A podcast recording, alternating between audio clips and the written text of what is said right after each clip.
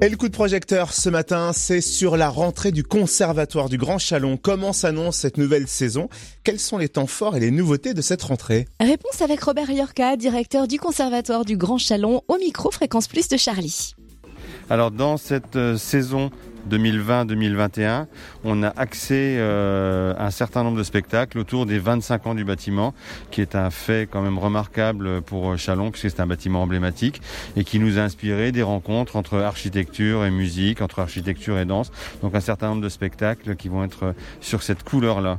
Et évidemment aussi euh, des spectacles sur d'autres thématiques. On n'est pas monomaniaque au Conservatoire du Grand Chalon. Alors c'est-à-dire, vous allez avoir des choses qui ont été reportées, puisque des choses ont été annulées forcément à cause euh, du Covid et des choses qui seront un peu plus nouveaux.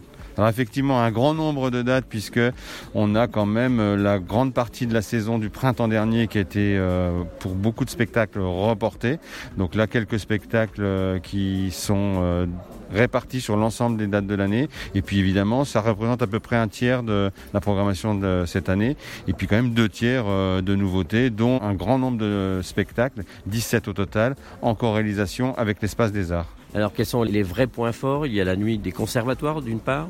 Alors, la nuit des conservatoires, grand événement euh, festif, populaire, euh, ouvert à tous, qui aura lieu cette année le 29 janvier 2021, euh, avec là la possibilité de voir l'ensemble de ce qui se fait dans un conservatoire en termes de cours et puis de spectacles, et puis des grands moments comme par exemple l'avenue de l'Orchestre Philharmonique de Radio France avec la 5e symphonie de Mahler. Dans cette nouvelle saison, il y aura même du spectacle japonais.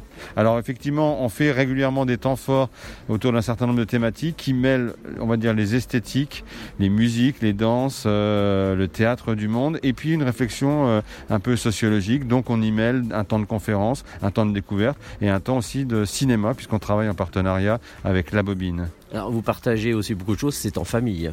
Alors on a beaucoup de spectacles dont soit l'horaire est propice à venir avec sa famille, soit effectivement la thématique est choisie à destination des grands et des petits, puisque on est aussi un conservatoire et donc on a des enfants et des parents. Et les spectacles où on peut les réunir sont toujours des spectacles qu'on essaye de privilégier. Merci beaucoup Robert Liorca, directeur du Conservatoire du Grand Chalon au micro Fréquence Plus de Charlie. Et plus d'infos sur conservatoire.legrandchalon.fr.